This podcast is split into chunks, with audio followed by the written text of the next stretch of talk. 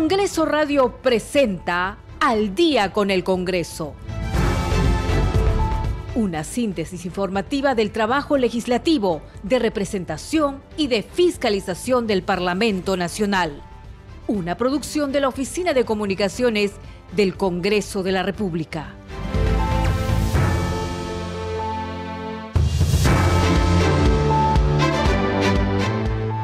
Siete de la noche con un minuto, ¿cómo están? Bienvenidos al programa Al Día con el Congreso. Les saluda Danitza Palomino y estas son las principales noticias del Parlamento Nacional.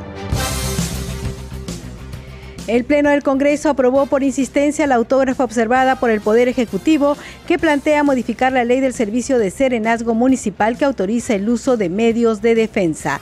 El Pleno del Congreso insistió en la aprobación de la autógrafa observada por el Poder Ejecutivo para que se otorgue una remuneración mínima vital al soldado, grumete o avionero que realice el servicio militar acuartelado. La representación nacional aprobó el dictamen que propone declarar de necesidad pública e interés nacional la creación de la región policial Lima Provincias.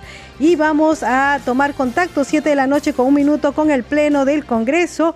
Justamente se está debatiendo el proyecto de ley que propone modificar el Código Penal, el Código de Ejecución Penal y el Decreto Legislativo de Migraciones para facilitar la expulsión de extranjeros y fortalecer la seguridad ciudadana. Vamos a escuchar el Pleno sustitutorio y señores congresistas, el texto ya también está colocado este, en, la, en la plataforma del, del Congreso. Adelante.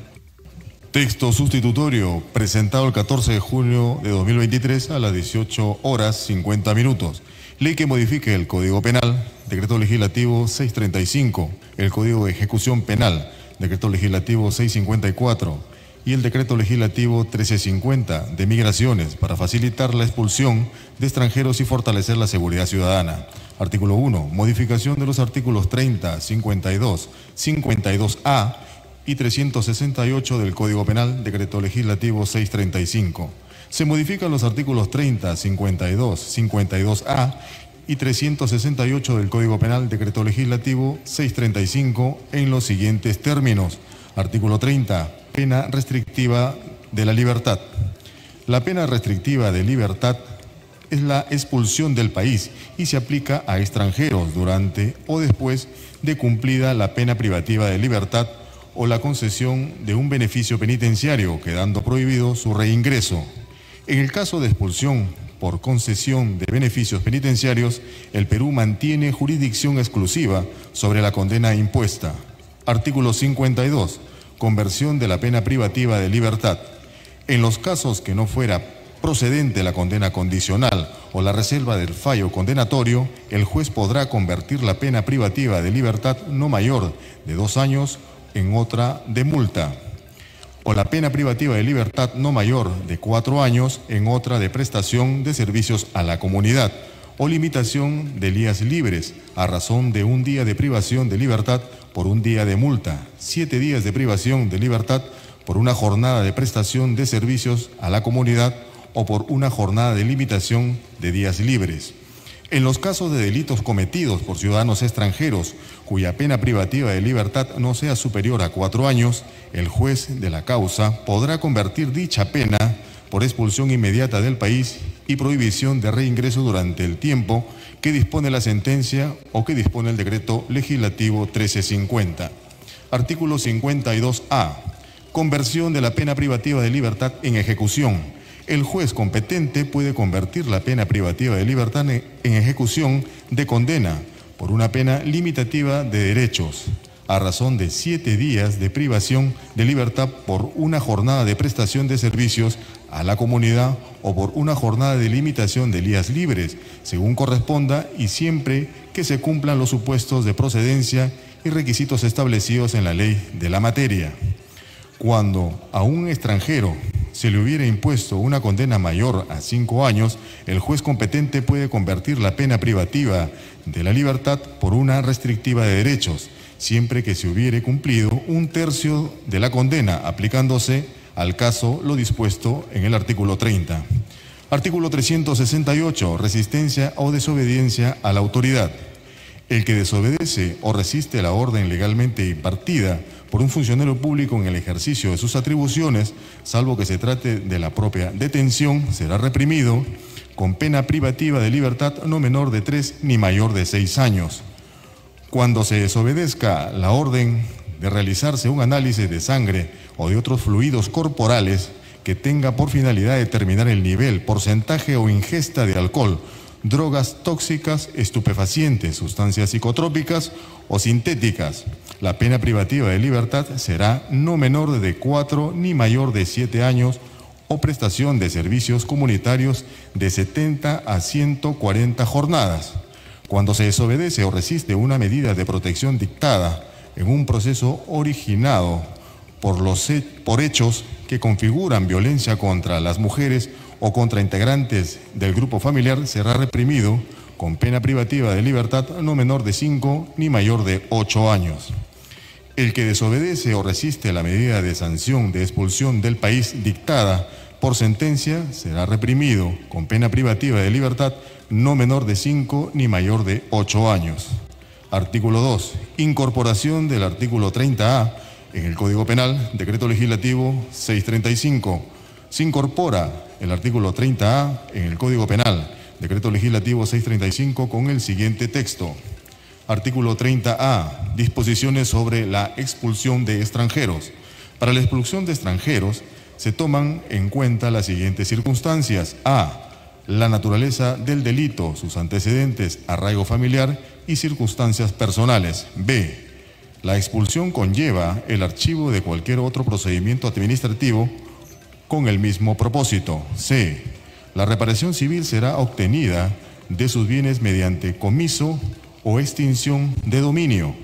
La reparación civil no prescribe. D. Queda prohibida la expulsión de un apátrida del territorio nacional. E. Un asilado político refugiado o quien invoque dicha condición no podrá ser expulsado hacia un país donde su integridad y libertad estén en riesgo. F. El extranjero expulsado no podrá retornar a territorio nacional durante el tiempo fijado por el juez o autoridad administrativa de acuerdo a ley. Artículo 3. Modificación del artículo 118 del Código de Ejecución Penal, Decreto Legislativo 654. Se modifica el artículo 118 del Código de Ejecución Penal, Decreto Legislativo 654, en los siguientes términos. Artículo 118. Expulsión del país. Durante o cumplida la pena privativa de libertad o concedido un beneficio penitenciario, el extranjero sentenciado a la pena de expulsión del país es puesto por el director del establecimiento penitenciario a disposición de la autoridad competente para el cumplimiento de la sentencia. Artículo 4. Modificación de los artículos 32, 54 y 58 del Decreto Legislativo 1350, Decreto Legislativo de Migraciones se incorpora el literal F al párrafo 32.1 del artículo 32, se modifica el literal C del artículo 54 y se incorporan los literales I, J, K y L al párrafo 58.1 del artículo 58 del decreto legislativo 1350, decreto legislativo de migraciones en los siguientes términos. Artículo 32, casos de cancelación de la calidad migratoria. 32.1, migraciones en el ámbito de su competencia puede disponer la cancelación de la calidad migratoria en los siguientes casos. F. Por estar cumpliendo sentencia condenatoria. Artículo 54. Sanciones aplicables a los administrados. Las sanciones administrativas que pueden imponer migraciones son C. Expulsión.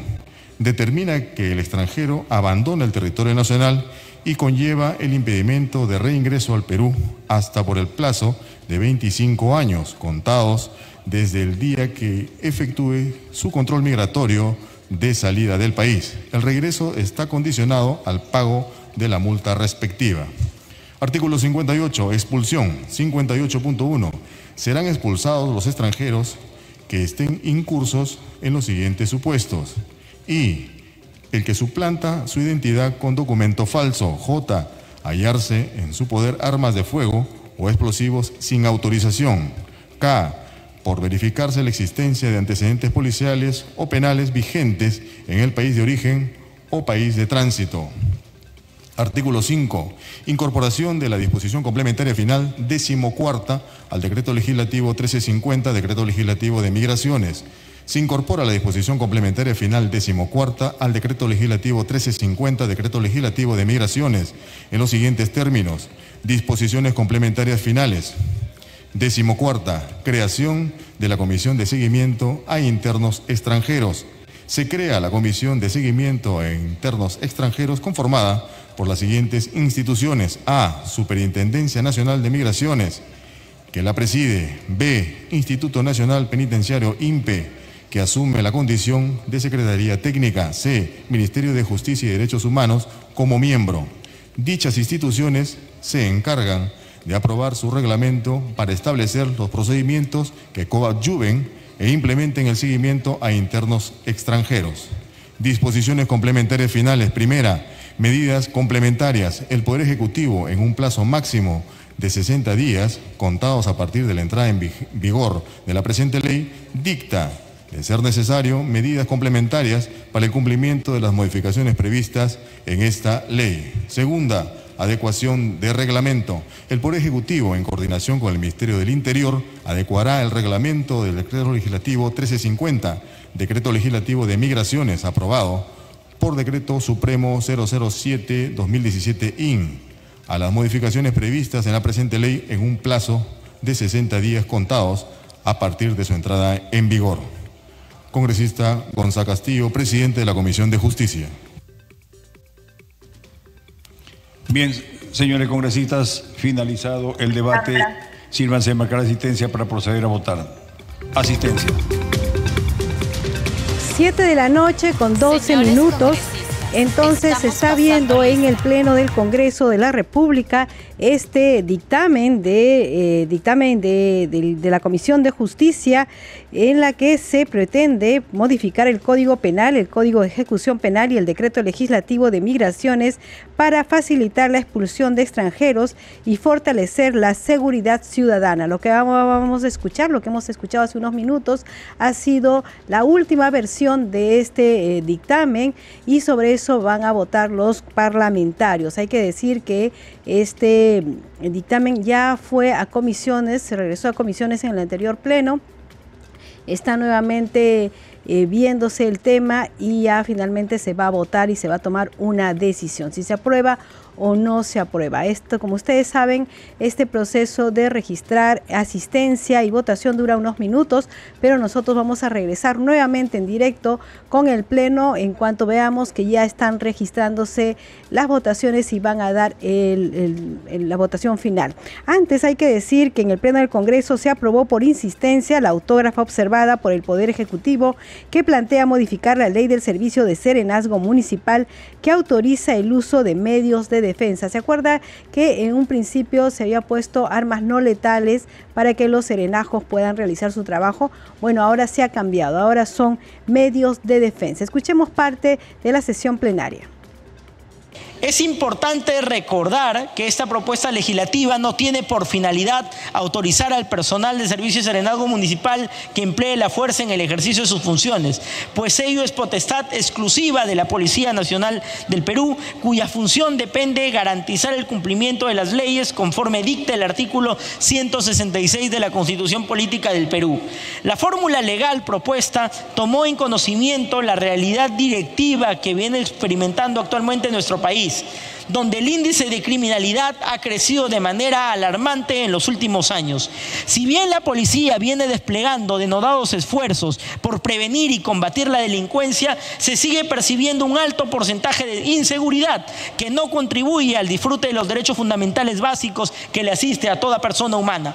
Por ello, se propuso que el Serenazgo ejerza sus funciones de seguridad ciudadana con los implementos necesarios que les permita brindar apoyo y asistencia al ciudadano, pero también proteger su propia integridad física en el cumplimiento del deber, que como es previsible, trae consigo muchos riesgos inherentes a la naturaleza del ámbito de sus funciones. Por lo tanto, esta comisión propone allanarse en este extremo de la observación, procediendo a sustituir la frase armas no letales por el término medios de defensa. La tercera observación sobre el uso de grilletes destinado al arresto consideran que es facultad de la Policía Nacional.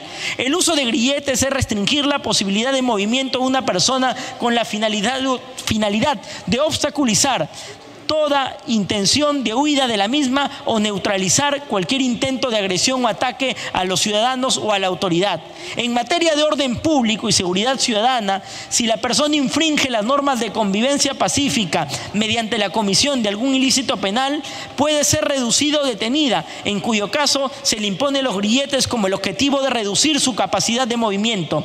Debe recordarse que los primeros en llegar al lugar de los hechos para la protección ciudadana son realmente los serenos, por lo que requieren de estos medios de defensa para neutralizar a los delincuentes y en su defensa el de los ciudadanos. En ese sentido, la comisión considera que el uso de grilletes busca inmovilizar al delincuente hasta que el personal policial pueda cumplir con su función y propone insistir en este extremo de la autógrafa. La observación también propone sustituir equipamiento por medio de defensa, extremo en el cual la comisión se allana. En la observación se propone como una fórmula legal que incluye a los escudos como medios de defensa, el que la comisión acoge e incorpora en la fórmula legal. 7 de la noche con 16 minutos y todavía se está registrando la asistencia en el Pleno del Congreso para aprobar o no aprobar el dictamen referente a facilitar la expulsión de extranjeros y fortalecer la seguridad ciudadana. Vamos a dar cuenta de otro dictamen aprobado en el Pleno del Congreso y es que eh, se aprobó plantear declarar de necesidad pública e interés nacional la creación de la región policial Lima provincia. La propuesta también fue exonerada de segunda votación. Vamos a escuchar parte de la sesión plenaria. En el presente caso se busca satisfacer de manera idónea a través del servicio de seguridad ciudadana la prestación de parte de la Policía Nacional Perú los derechos fundamentales a la vida, la integridad física y moral, el patrimonio, entre otras, de la población región Lima, de las provincias que ésta abarca, como Barranca, Cajatambo, Canta, Cañete, Guaral, Guarochirí, Guaura, Ollón y Yauyos. La Policía Nacional, mediante el control del orden interno, debe coadyuvar al aseguramiento de la seguridad ciudadana en todo el territorio nacional. Para tal efecto, el decreto legislativo 1267 de la Policía Nacional del Perú establece que las regiones policiales son las responsables de ejecutar y materializar de manera oportuna las estrategias policiales diseñadas en materia de prevención, orden, seguridad e investigación en el ámbito de su competencia y atención a la demanda ciudadana. Actualmente, en virtud de esta ley, existen un total de 25 regiones policiales por cada departamento y provincia constitucional del Callao. Para todo el departamento de Lima, esto es la provincia de Lima y la región Lima, solo existe una región policial, sin considerar que la provincia de Lima cuenta con un régimen especial. No se contempla que la provincia de Lima y región Lima tienen realidades distintas, teniendo la primera un alto índice de criminalidad en comparación con la segunda, de conformidad con lo establecido en Perú, Anuario Estadístico de Criminalidad y Seguridad Ciudadana 2016-2022, publicado por el INEI. Esto conlleva que la mayor parte del presupuesto de esta región policial se destine a la atención de la inseguridad ciudadana en la provincia de Lima, donde focalizan todos los esfuerzos. Es importante recordar que la próxima puesta de operación del terminal portuario multipropósito de Chancay en la provincia de Guaral, región Lima, descentralizará el puerto del Callao, dinamizando la economía de la zona norte de Lima y generando nuevas oportunidades comerciales. Esto es evidente que traerá la delincuencia, por lo tanto se justifica con mayor razón la presencia policial en esta zona del país. Por lo expuesto, la Comisión propone una fórmula declarativa para la creación de la región policial Lima, provincias, esperando posteriormente sea recogido por el Poder Ejecutivo y se concrete finalmente en su creación. 7 de la noche con 19 minutos y en el Pleno del Congreso en estos minutos, en estos momentos, se está realizando la votación, se ha puesto en votación justamente el dictamen que tiene que ver con facilitar la expulsión de extranjeros y fortalecer la seguridad ciudadana. Ya se está en votación, nosotros vamos a mantenernos en línea. Hay que comentarles, sí, que eh, la entrega de sable, este es otro dictamen que se ha aprobado en el Congreso de la República, la entrega de sable o espada a nombre de la nación, símbolo de mando que tiene todo oficial se materializa en el acto de graduación de los cadetes al culminar sus estudios en la respectiva Escuela de Formación de las Fuerzas Armadas y es de uso exclusivo. Así aprobó el Pleno del Congreso en su sesión vespertina el texto sustitutorio de la propuesta legislativa que recibió 102 votos a favor y 7 abstenciones en primera votación, con una nueva consulta a la representación nacional solicitada por el presidente de la Comisión de Defensa Nacional, el congresista Diego Bazán, eh, fue exonerada de segunda votación con 105 votos a favor y 7 abstenciones. Entonces, también se aprobó este dictamen. Como ustedes ven, todos tienen que ver eh, son, es un con tema de defensa o de seguridad ciudadana. Vamos con la votación sobre eh, facilitar la expulsión de extranjeros y fortalecer la seguridad ciudadana.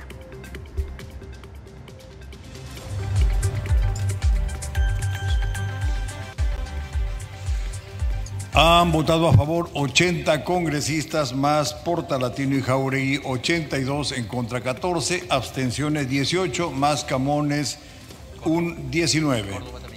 Córdoba 20. Señores congresistas, ha sido aprobada en primera votación el texto sustitutorio de la Comisión de Justicia que modifica el Código Penal Decreto Legislativo 635, el Código de Ejecución Penal, Decreto Legislativo 654 y el Decreto Legislativo de Migraciones, Decreto Legislativo 1350 para facilitar la expulsión de extranjeros y fortalecer la seguridad ciudadana. Tiene la palabra el congresista Gonza. Eh, señor presidente, por su intermedio pedimos la eh, exoneración de la segunda votación con la misma asistencia. Atendiendo a lo solicitado por el presidente de la Comisión de Justicia, se va a votar con la misma asistencia la exoneración a la segunda votación. Al voto.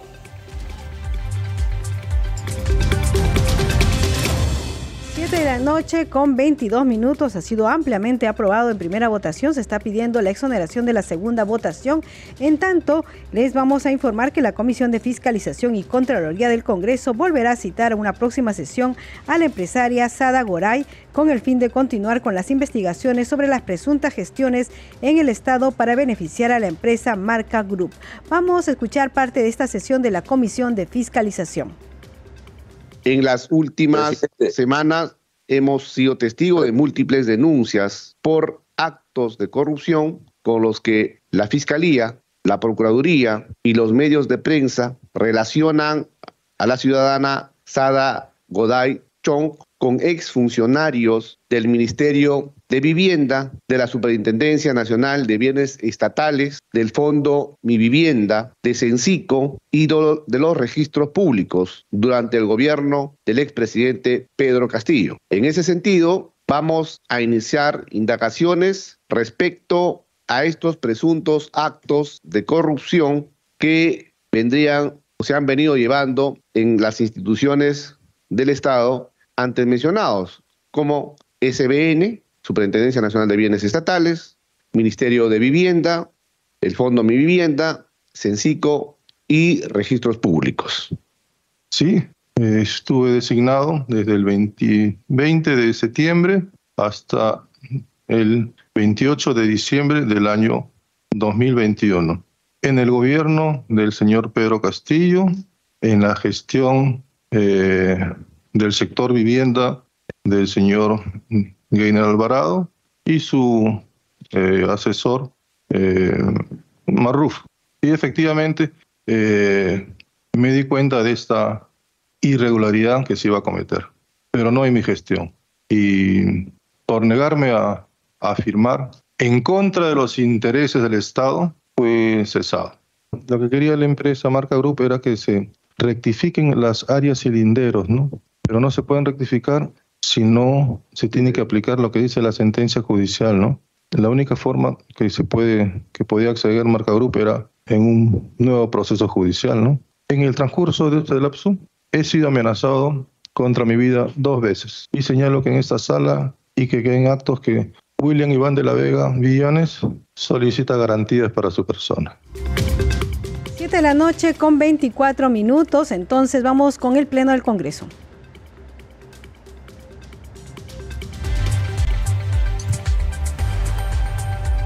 Han votado a favor 69 congresistas, más los congresistas Portalatino, Camones, Jauregui y Córdoba, 73 congresistas, 13 en contra y 31 abstenciones. Señores congresistas, no ha sido aprobada la exoneración a la segunda votación. En consecuencia, al no haber superado los tres quintos del número legal de congresistas, el proyecto, eh, el proyecto aprobado será materia de segunda votación transcurridos siete días calendarios de conformidad con establecido en el artículo 78 del reglamento del Congreso de la República. Señores congresistas, para finalizar la sesión vamos a votar un allanamiento y una moción de interpelación.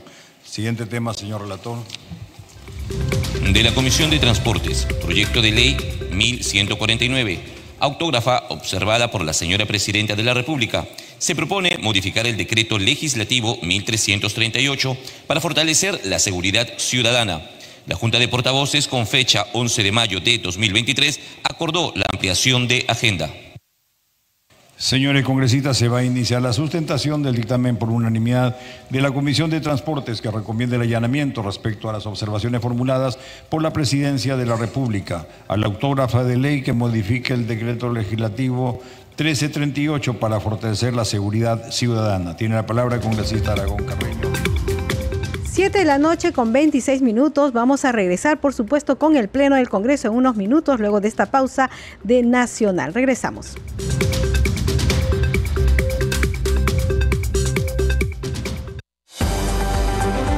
Segundo a segundo, las noticias como son, nuestros titulares. 7 de la noche con 26 minutos, amigos, bienvenidos a micro informativo esta hora. El gobierno otorgó más de 52 millones de soles al Ministerio de Salud y diversos gobiernos regionales para atender los trastornos y problemas de salud mental de la población afectada tras el impacto del ciclón Yaku y el fenómeno del niño costero.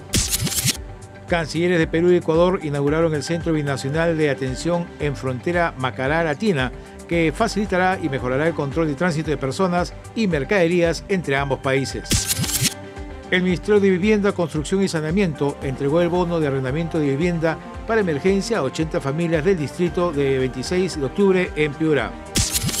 El 59% de peruanos percibe que la población quechua, aymara y de la Amazonía es discriminada, reveló la primera encuesta nacional Percepciones y Actitudes sobre diversidad cultural y discriminación étnico-racial. La marca Perú acompañará al VAP Unión, el buque a vela más grande de Latinoamérica, que zarpará el 17 de junio para recorrer por primera vez cinco continentes, indicó la Comisión de Promoción de Perú para la Exportación y el Turismo. 7 de la noche con 27 minutos, hasta aquí las noticias de la hora. Más información en cualquier momento y usted continúe disfrutando pues, de su programa Al Día con el Congreso con Danixa Palomino.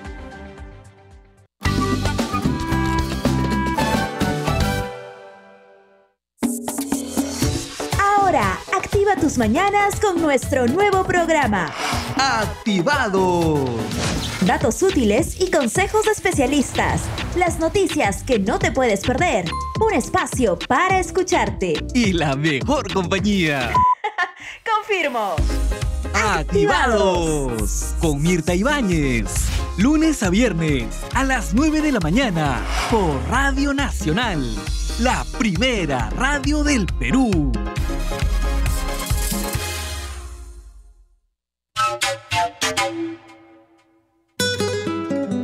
Es momento de una dosis cultural de Encuentros en la Radio. El maestro violinista Reinaldo Pilco nos cuenta sobre las antiguas serenatas cusqueñas. Las serenatas eran realizadas a las 4 de la mañana mm. con un marco musical alegre y triste, la interpretación de los yarabís y se remataba, como se dice, con la marinera y bueno. Eran acompañados con bombardas, que a esa hora despertaba cualquier ser natural. ¿Quieres conocer más del arte, la música y la cultura viva del Perú? Entonces, únete a las veladas culturales de Encuentros en la Radio con Celeste Acosta.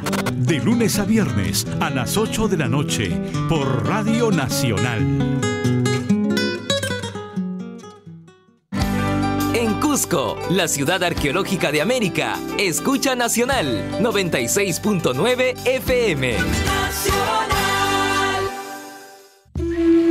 Cuando llegaba el día más corto del año y la noche se hacía más larga, el Inca y los pueblos del Tahuantinsuyo agradecían al Padre Sol, al Taita Inti, por su luz.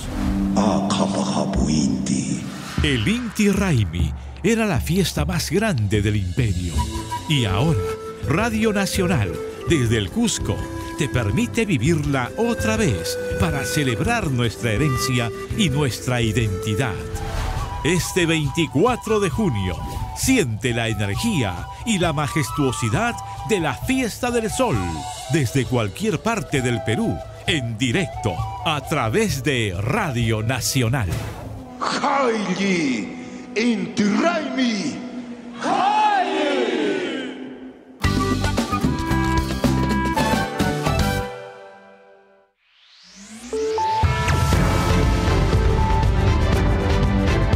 Continuamos en Al día con el Congreso.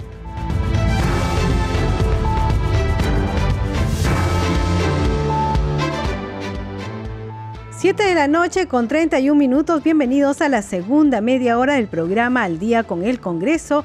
Nos estamos acompañando aquí en Nacional, Rafael Cifuentes en los controles, Alberto Casas en la transmisión streaming por YouTube y Danitza Palomino en la conducción. Está sesionando a esta hora de la noche el Pleno del Congreso. Se ha hecho la sustentación de un dictamen de... Eh, la Comisión de Transporte que pide eh, por insistencia el tema del control de los servicios móviles. Se ha iniciado sobre este tema el debate. Vamos a escuchar justamente al congresista Luis Camiche.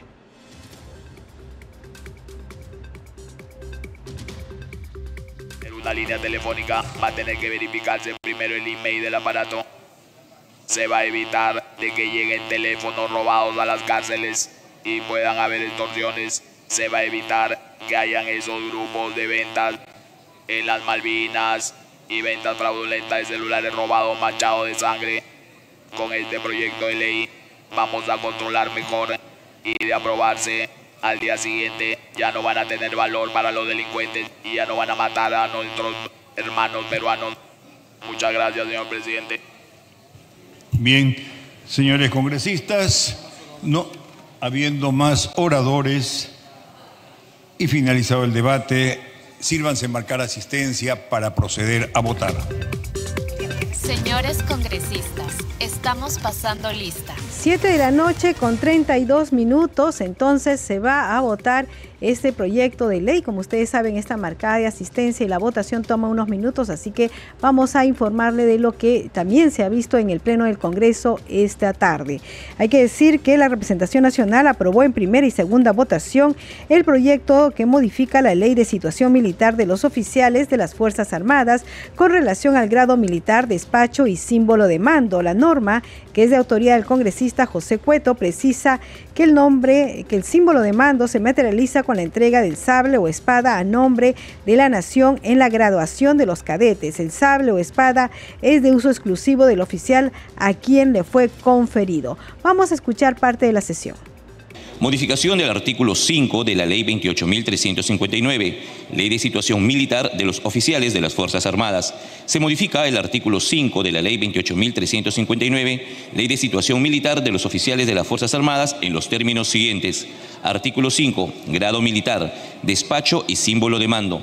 El grado militar es el derecho que se le concede al oficial y que establece una ubicación dentro de la categoría correspondiente en la escala jerárquica establecida en la ley de la institución armada respectiva, de conformidad a lo prescrito por la ley de ascensos de las Fuerzas Armadas. El grado militar se acredita con el despacho otorgado a nombre de la Nación. Inciso A por el presidente de la República, mediante resolución suprema, refrendada por el ministro de Defensa, para oficiales generales y almirantes a propuesta de su respectiva institución armada. B. Por el ministro de Defensa, mediante resolución ministerial, para oficiales superiores a propuesta de su respectiva institución armada. C.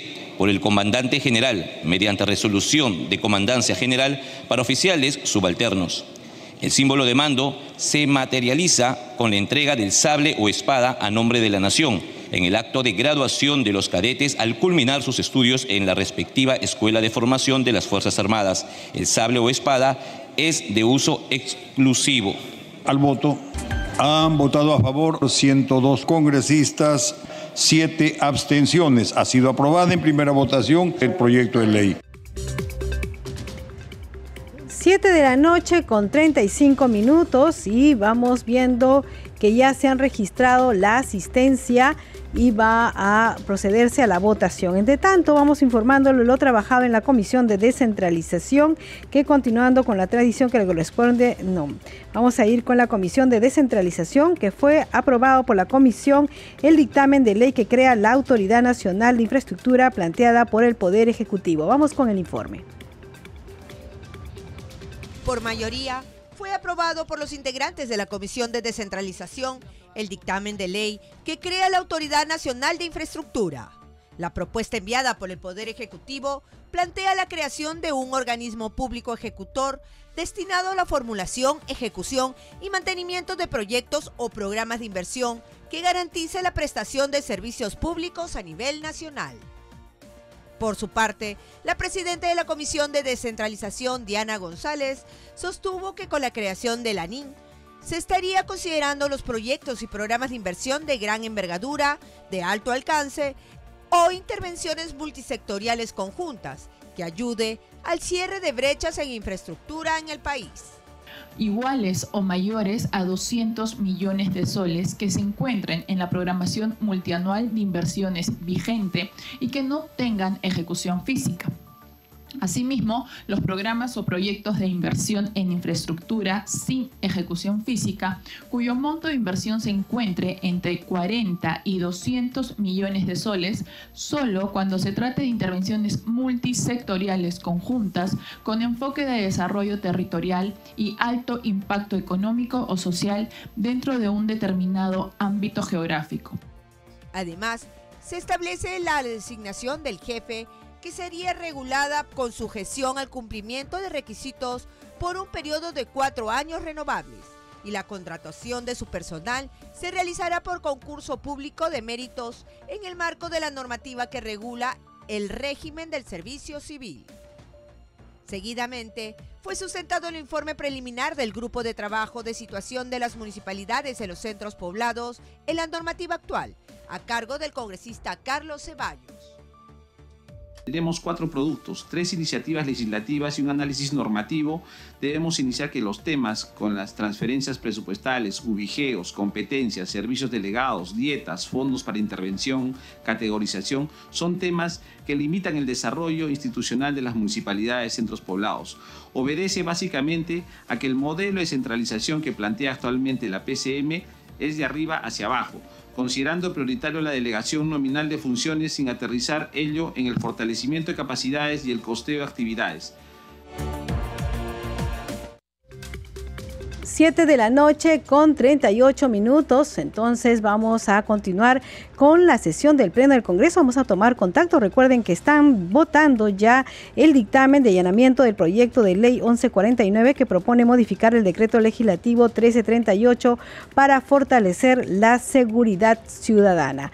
Y esto también se ha mencionado que tiene que ver con el control de eh, los servicios móviles. Vamos con la votación. Han votado a favor 102 parlamentarios más los congresistas Jauregui, Camones, Zeta, Málaga, Portalatino, Picón, Córdoba, Gonza, Revilla y Moyano. 10, 122, perdón, 112 congresistas. En contra cero, abstenciones cero.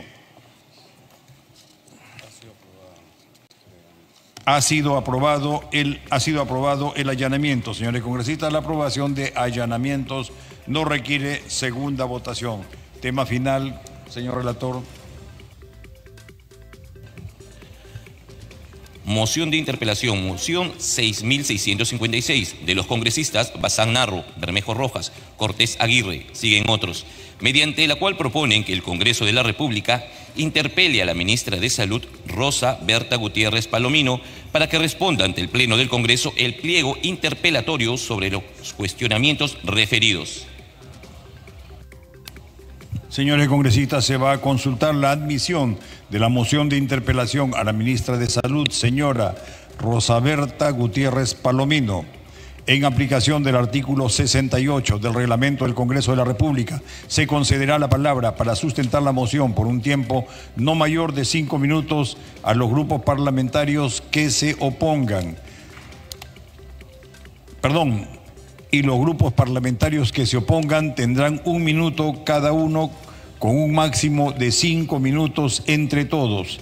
Tiene la palabra la congresista Bazán Narro en nombre de sus autores para que fundamente la moción hasta por cinco minutos. Gracias, señor presidente, y muy buenas noches por su intermedio al resto de la representación nacional. Agradecemos la apertura de la mesa en tanto se ha podido abordar esta moción de interpelación dada la urgencia y la coyuntura con respecto no solo al dengue, sino a una crisis en nuestro sistema de salud pública. Señor presidente, tenemos cifras alarmantes Hablando de dengue, a la fecha, el Centro Nacional de Epidemiología, Prevención y Control de Enfermedades reporta un total de 141.973 casos actualizado a hoy. Yo en el oficio que mandé tenía las cifras de ayer y 232 muertes, números que triplican los alcanzados en los últimos años según una nota del diario El Comercio publicada el día de hoy. Quiero recalcar, señor presidente, que el Ministerio de Salud tiene como una de sus funciones rectoras, según su ley de organización y funciones, formular, plantear, dirigir, coordinar, ejecutar, supervisar y evaluar la política nacional y sectorial de prevención de enfermedades, así como supervisar y evaluar la implementación de políticas, acciones e intervenciones en materia de vigilancia epidemiológica e inteligencia sanitaria. El 8 de febrero del 2023, señor presidente, hace varios meses, ya comienzos de año, este Centro Nacional de Epidemiología y Control de Enfermedades emitió una alerta una alerta epidemiológica por la intensificación de la transmisión de dengue en el país. Fíjense, señor presidente, por su intermedio, en febrero. Y a su vez, esta misma institución realizó el informe técnico número 013-2023 sobre la situación del dengue durante la semana 5 de este año, en el cual concluyó, abro comillas, el Perú se encuentra en una situación de brote y elevada letalidad debido al comportamiento estacional de la enfermedad, que coincide con la temporada de lluvias y elevación de temperatura en varios departamentos del país, señalando que hasta la semana epidemiológica 5 del 2023 se ha notificado un total de 9.728 casos de dengue, registrándose un incremento del 82.71% en comparación al mismo periodo del año anterior, cierro comillas. Qué lamentable es señor presidente, que teniendo una alerta epidemiológica que decía el dengue se ha incrementado en un 83%, no se haya atendido con la debida diligencia. Hace exactamente un mes también, señor presidente, en un evento público, la actual ministra de Salud comenta que, abro comillas, estamos preparados por si esto sigue increyendo, cierro comillas. Y aseguró también, vuelvo a abrir comillas porque estoy citando las palabras de la ministra, que nosotros tenemos controlado el problema, cierro comillas. Pero, señor presidente, al día de hoy ya no instituciones peruanas, la Organización Panamericana de la Salud y el Centro Nacional de Epidemiología, Prevención y Control de Enfermedades han confirmado que nuestro país es el país con la mayor tasa de muertes por millón de habitantes de casos de dengue en América. Señor presidente, si eso no nos indigna, no sé qué nos va a remover la conciencia de parte de un ejecutivo que no está trabajando. Y este año, considerando que además hay tres niveles de gobierno, el Estado cuenta con 385 millones 250 mil soles, 385 millones 250 mil soles para prevenir y enfrentar las enfermedades metaxénicas y zoonosis como el dengue. De este presupuesto, hasta el 15 de mayo, se habían ejecutado solo 131 millones, equivalente al 35% del total. Es inaceptable que teniendo una epidemia tan grave, las acciones sigan siendo deficientes. Se suma que la Contraloría advirtió un desabastecimiento de insumos y medicamentos y equipos. ¿En qué regiones? Piura, Tumbes, Lima y Callao. Y aquí los congresistas de sus regiones no nos dejarán mentir, señor presidente, se han detectado en estas zonas zonas de riesgo y el comercio publica un informe. De 15 informes que se han elaborado de control, en 13 de estos 15 se detectaron situaciones de riesgo, especificando que en uno de ellos se encontró una situación adversa en materia presupuestal. ¿Dónde está la plata? ¿Dónde está ese presupuesto invertido? Y continúo recabando lo que menciona la Contraloría y lo que ha expuesto el comercio en su nota. En Piura, por ejemplo, señor presidente, se evidenció en una visita al establecimiento de salud 1-3 de Curamori que no contaba con cloruro de sodio y que tuvo que prestarse 60 frascos de otro centro de salud a pesar de que se trata de un insumo básico para el tratamiento de pacientes, y la misma situación se repitió con otros medicamentos que sirven para tratar la sintomatología. Necesita 30 segundos para que termine. Eso en Piura, presidente, si hablamos de tumbes, no hay personal médico, equipos médicos, ambientes aislados, no hay absolutamente nada para tratar el tema del dengue. Y en Lima se presentó un substock de insumos de pruebas rápidas para detectar el dengue y chikungunya, lo que afectó a el abastecimiento. Igual se expuso de la similar manera lo que ocurre en el Callao, donde en Ventanilla hemos tenido el primer fallecido. Esas situaciones ponen en duda la capacidad de la ministra y yo invitaría, señor presidente, y por su intermedio, reflexionemos, si no es por el país, por cada una de nuestras regiones y su realidad. Muchas gracias. Tiene la palabra el congresista Edwin Martínez, un minuto para oponerse. Señor presidente, seamos lógicos, el tema del dengue no es un tema solamente del Ministerio de Salud. Aquí hay involucrados todos los ministerios. Vivienda, porque todos esos esa acumulación de agua es el caldo de cultivo para el dengue el Ministerio de Transportes y Comunicaciones de igual forma, el Ministerio de Agricultura de igual forma, en Educación el Ministerio de Educación de igual forma, en los gobiernos regionales los gobernadores regionales. Entonces no pretendamos interpelar o juzgar a alguien por una responsabilidad que compete a muchísimos sectores. Entonces, claro está aquí que pareciera que este es eh, un direccionamiento para interpelar a alguien que a algunos no les agrada. Pero hay que ser justos. Al César lo que es de César. Si vamos a interpelar, tendríamos que interpelar mínimo a seis ministros y a los gobernadores también, porque ellos tienen un presupuesto que les destinan desde el MEF y lamentablemente no lo han utilizado para cosas tan necesarias como es la, la salud. Tiene la palabra congresista Salguana, un minuto para oponerse. Presidente, muchísimas gracias. Presidente, yo vengo de una región endémica del dengue. Y el dengue, presidente, no es un problema de la ministra o del ministro, presidente. En febrero yo he estado en Puerto Malonado iniciando como todos los años la campaña de lucha contra el dengue. He estado con el gobernador regional, con el director regional de salud, con el alcalde, con el jefe de la policía, con el fiscal superior decano, con el jefe de serenazgo, con gente del ejército. ¿Por qué, presidente? Porque es una tarea multisectorial. Hay que recoger inservibles, hay que fumigar, hay que ir con el fiscal a las casas donde no quieren abrir para fumigar, hay que llevar con los soldados, con volquetes, buscar combustibles y carros para llevar los inservibles al, al botadero, presidente. ¿Quién responde en las regiones? ¿Quién es competente en la salud en las regiones? Los gobiernos regionales. ¿Dónde están los alcaldes, presidentes? ¿Dónde están los gobiernos regionales? En el caso de mi región, en buena hora hemos logrado controlar el...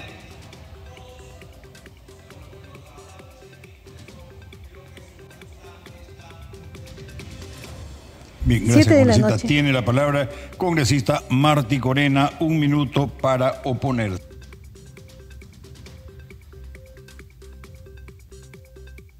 7 de la noche con 48 minutos se está viendo el tema de la interpelación a la ministra de Salud. Yo en la región de Ica, también desde febrero, cuando se empezó eh, a crecer ya el contagio del dengue, empezamos a comunicarnos directamente con la dirección la región de salud de Ica, gobernador regional, y trasladamos todos estos problemas que hace venían al Ministerio de Salud. Y obviamente hubo una respuesta que se declaró en emergencia sanitaria y también eh, se llevó ayuda o aporte económico para que pudieran utilizar en el tema, digamos, de evitar mayor incremento del contagio. Y eso se ha venido haciendo. Y concuerdo cuando se dice que el problema debe solucionarse multisectorialmente. Aquí no solamente es el Ministerio de Salud, es el Ministerio de Educación, el Ministerio del Ambiente, el Ministerio de Vivienda.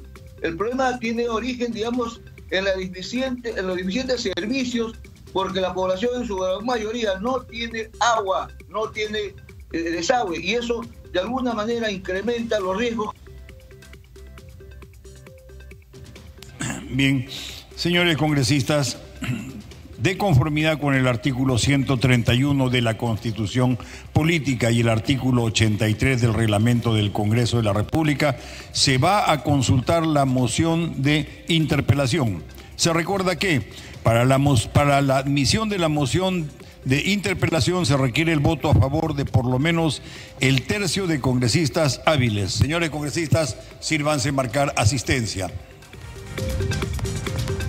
7 de la noche con 50 minutos, entonces se va a proceder a votar la admisión de la interpelación a la ministra de Salud. Entre tanto, como ustedes ya saben que el tema de registrar la votación y la votación, la asistencia y luego la votación toma unos minutos, nosotros vamos a tomar esos minutos para informarles que el tercer vicepresidente del Congreso, Alejandro Muñante, destacó la publicación de la ley que dispone que los robos de más de 495 soles sean considerados delitos. El parlamentario es uno de los autores de esta iniciativa legal. Vamos a escuchar la entrevista que le realizara nuestro compañero Víctor Incio. El, proyecto de ley eh, lo que hace, perdón, ya la ley, el día de hoy publicada en el Diario Oficial Peruano, lo que hace es cambiar o reducir el monto o la cuantía del delito de hurto. El delito de hurto es ese delito que es la apropiación ilegítima de un bien sin emplear violencia, ¿no? Por ejemplo, cuando alguien va en un carro y, y alguien sigilosamente le quita el celular, ¿no es cierto?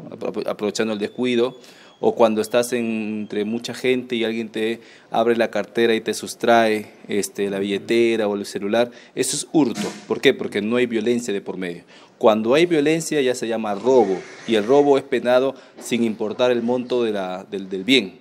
¿no? En cambio, en, en, el hurto, como no hay violencia, sí es importante determinar el monto del bien. Entonces, hasta ayer el monto para diferenciar si el hecho es una falta o un delito, era 1.025 soles, que es una remuneración mínima vital. Eso se ha cambiado y se ha reducido al 10% de una OIT, que es 495 soles. De tal manera que cualquier eh, bien que sea hurtado que supere esa cantidad, ahora sí va a ser considerado delito y el delincuente va a ser procesado como tal. Va a recibir una pena, una, pena de libertad, que si bien es cierto puede ser una suspendida, pero le va a generar un antecedente, de tal manera que si lo vuelve a hacer, ¿no? ya va a pasar como reincidente. De esa manera vamos a combatir eficazmente la delincuencia menor, ¿no? con esta norma que hoy se ha oficializado en el diario oficial peruano. De seguro que los van a ser más numerosos las personas ¿no? que van a ser esto, arrestadas, por decirlo. Sí, pueden ser, eh, en realidad todo, todo delincuente que cae haciendo esas cosas es arrestado pero como el, monto, digamos, no supera los 1.025 soles en varios de los casos, normalmente son puestos en libertad inmediatamente. O ni siquiera son procesados, porque es una falta. ¿no? En cambio, ahora sí van a ser procesados en caso supere los 425 soles y el juez va a poder imponerles una pena privativa de libertad que si bien es cierto puede ser suspendida, pero como repito, le va a generar antecedentes penales. ¿no? Este, si el hecho es, es ocurrido en flagrancia, eh, la sentencia va a ser mucho más rápido, es decir, no vamos a ver un juez o un proceso penal muy largo, va a ser súper rápido porque ya está regulado el proceso en flagrancia. ¿La norma empieza a regir desde el día de hoy? Desde mañana, porque hoy se ha publicado y rige a partir de mañana. 7 de la noche con 53 minutos, entonces se está votando en este momento en el Pleno del Congreso la admisión a, la interpelación, a la moción de interpelación a la ministra de Salud, Rosa Gutiérrez. Como ustedes saben, esta moción ha sido presentada por diferentes bancadas y ha sido sustentada por la congresista Sigri Bazán hace unos instantes. Ya se ha terminado el registro de asistentes y ya se está viendo la votación. Cuando se eh, admite la interpelación. Si los votos alcanzan, se fija una fecha eh, de propuesta que también debe ser aprobada posteriormente por el Congreso de la República para ver cuándo va a ir la ministra. Eh, en este caso se está pidiendo que la ministra de Salud, Rosa Gutiérrez, sea quien vaya al Congreso de la República. Durante la sustentación, la congresista Sigri Bazán ha señalado que la inquietud del Parlamento, de esa parte del Parlamento que ha solicitado esta moción de interpelación es porque no sienten que se está atendiendo debidamente el problema de salud del dengue y también ha habido otras voces como el congresista Salguana que ha dicho que, está en contra, ha sido una, una propuesta en contra de esta interpelación porque ha dicho que sería cuestión de que sean varios sectores los que eh, tienen que ver y no solamente un sector que es el sector salud. Es un tema que debe ser coordinado. En fin, en estos momentos vamos con la votación. Votación cerrada. Revilla, a favor.